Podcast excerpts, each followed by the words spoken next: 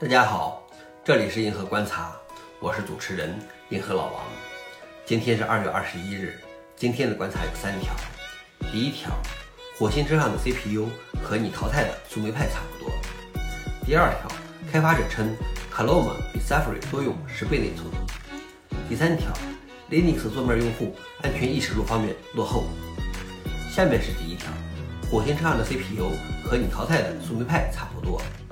这次毅力号火星车上搭载的机巧号无人直升飞机，作为演示项目，其所使用的 CPU 是技术人员有意从网上采购的商业成品硬件高通骁龙八零幺，运行频率为五百赫兹。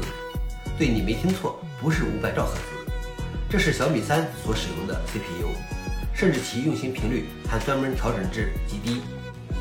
不过这也比火星车上的 CPU 更快。NASA 最新的通用处理器是。ARM A53 变体和树莓派三的 CPU 同属 A53 系列，也就是说，耗资二十七亿美元的火星车上的 CPU 不会比你淘汰的树莓派更快了。这是因为 NASA 级别的 CPU 和芯片必须满足 NASA 的高性能太空飞行计算辐射标准，这些定制化的处理器需要经过多年的设计工作和测试，才能获得太空飞行的认证。看看自己手里的手机，顿时觉得高大上多了，比火星车都厉害。第二条是，开发者称 Chrome 比 Safari 多用十倍内存。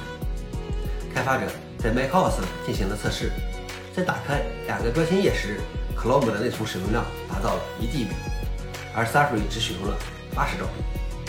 而在打开五十四个标签页的情况下，与 Safari 相比，谷歌 Chrome 的每个标签页的内存使用量多了二十四倍。测试时，这两款浏览器都没有安装任何扩展。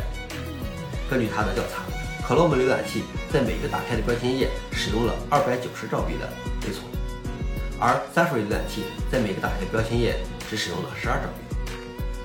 Chrome 的吃内存问题其实由来已久，不过现在有点变本加厉，我觉得是时候考虑换个浏览器了。最后一条是 Linux 桌面用户安全意识方面落后。最近，Linux Mint 发布了一篇公告，督促用户更新其 Linux 系统。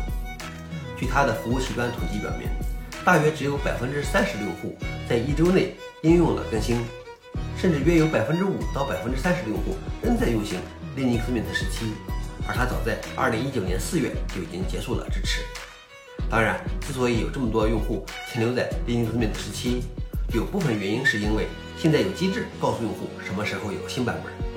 但在 Linux Mint 十七的时候还没有这些机制。